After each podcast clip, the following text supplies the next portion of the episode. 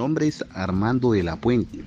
Mi grupo está conformado por Eden Mercado Martínez, Luz Meres Marios Beltrán, Miriam Marios Beltrán, Lunives Fuentes Payares.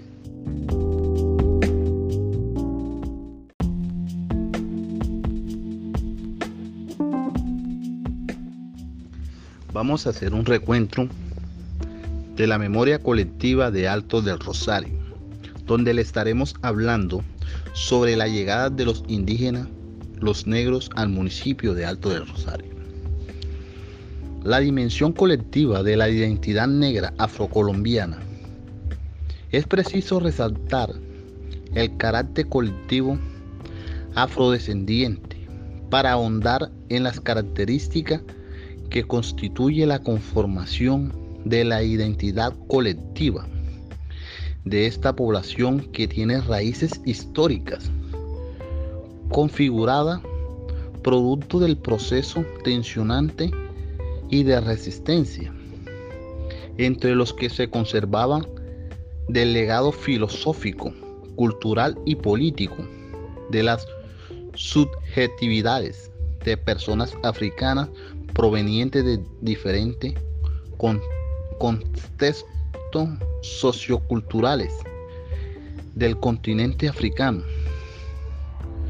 frente a las distintas formas de represión acompañada de la imposición del conocimiento, práctica y lógica eurocentrada, pero al mismo tiempo las personas africanas esclavizadas construían procesos de resistencia colectiva de colaboración solidaria, respeto y de cercanía que permitieron consolidar los procesos de cimarrones y de la construcción de territorios libres como los palenques y rochelas. La identidad colectiva de los pueblos afrodescendientes posee un entremado de códigos, valores, significado que se construyeron en gran parte durante los de los demás cuatro siglos de instituciones de esclavización, como la expresa la activista intelectual negra afrocolombiana Livia Grueso.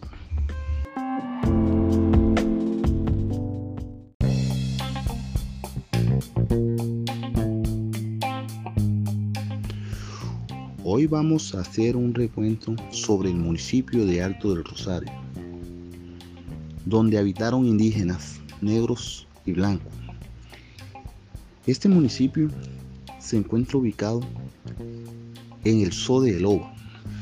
Alto del Rosario es una población ubicada al sur, al sur del departamento de Bolívar, situada sobre el margen izquierda, bajando por el brazo de Loba antiguo brazo de Alto de Rosario.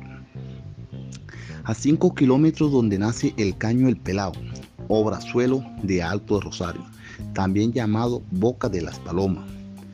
El río Magdalena está bañado de oriente a occidente por el río Magdalena con una extensión de 10 kilómetros que sirve de límite con su antiguo municipio matriz que es Barranco de Loba.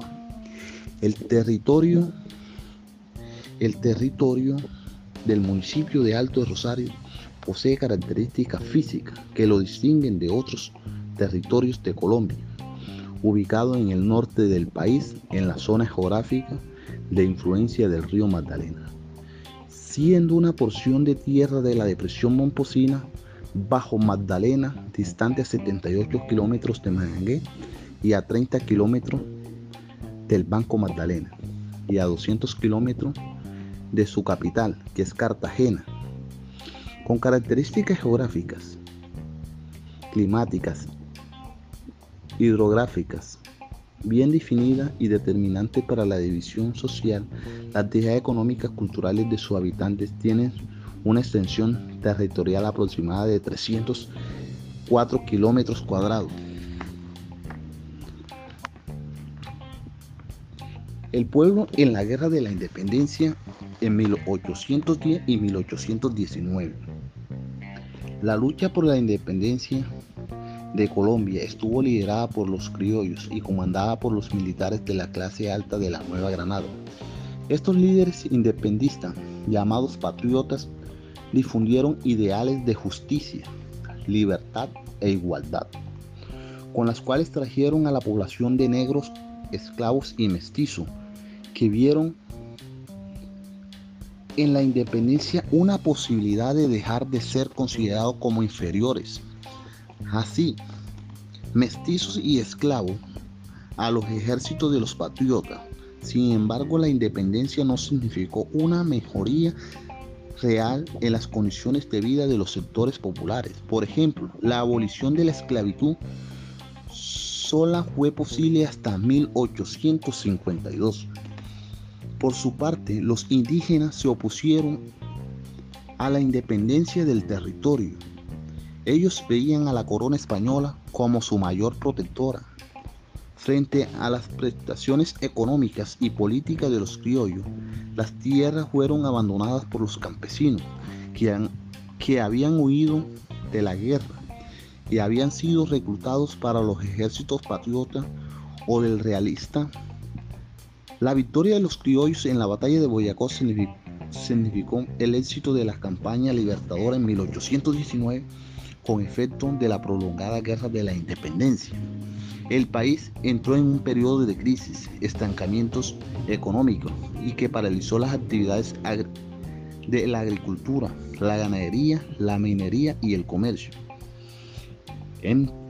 Entre 1820 y 1850 Debido a la crisis del, oro, continuó siendo después de la independencia hasta mediados del siglo XVI el producto principal de la exposición de todas las regiones.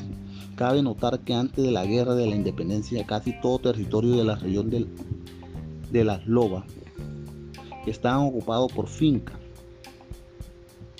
de, de cañas de azúcar y otros cultivos de pancoger. Los negros fugitivos de las zonas de la depresión momposina habían organizado en el palenque de agricultores y mineros. Allí se hicieron fuertes de tal descomunal esfuerzo de autonomía popular. Llegó por supuesto al oído de los españoles en Panamá y el gobernador Alonso Santa Mayor anticipándose al golpe masacro de los esclavos de sus distintos. De Monpó salieron las primeras grandes expediciones puntativas hacia las Lobas y el río San Jorge y el Cauca. Los negros fugitivos de las minas de las Lobas y Monpó corrieron al sur y occidente por los caños y playones en el área selvática de difícil conocimiento y acceso, bajando por el brazo de las Lobas, entrando a la región de Tiquicio, Norosí, por el caño El Pelao y las Lobas, y las ciénegas de Simití Todas estas cumplían con ellas las calidades de seguridad. Hacían ahí se dirigió una ola de grandes cimarrones locales. Comenzaban así con el trabajo negro, la población de fabulosas tierras de lobas. Entre 1617 y 1637, el alcalde ordinario de Monport el alfer Diego Ortiz Nieto organizó varias partidas de expediciones de soldados para atacar a los rebeldes de Tiquicios y Norosí, que estaban en los palenques y querían infestar las villas. Fue así como descubrió los fértiles tierras de las zonas de Alto, Huacharaco y en los cerros de Norosí y Tiquicios. En tierras cultivadas de maíz, otros productos, la persecución, ahuyentamiento de esto viendo que la región viendo que la región había tierra muy buena para fundar atos, ganados y estancias de cacao, para abastecer a Cartagena y a Reales Galería. El palenque más cercano de la región, El Pelao, nombre que inicialmente tomó Alto del Rosario, la cual se tiene conocimiento la cual se tiene conocimiento web de Norosí, que llegó a tener varios millares de cimarrones que llegaron a controlar no solo la producción agrícola de la zona, sino también a la minería. independiente ya que no reconocían la autoridad del rey de España. Norosí ha mantenido una notable tradición autónoma de rebelde hasta hoy. Por ahí parece que se hicieron otros palenques, la Renancia, la Palizada, Papayal, Musunga, etc.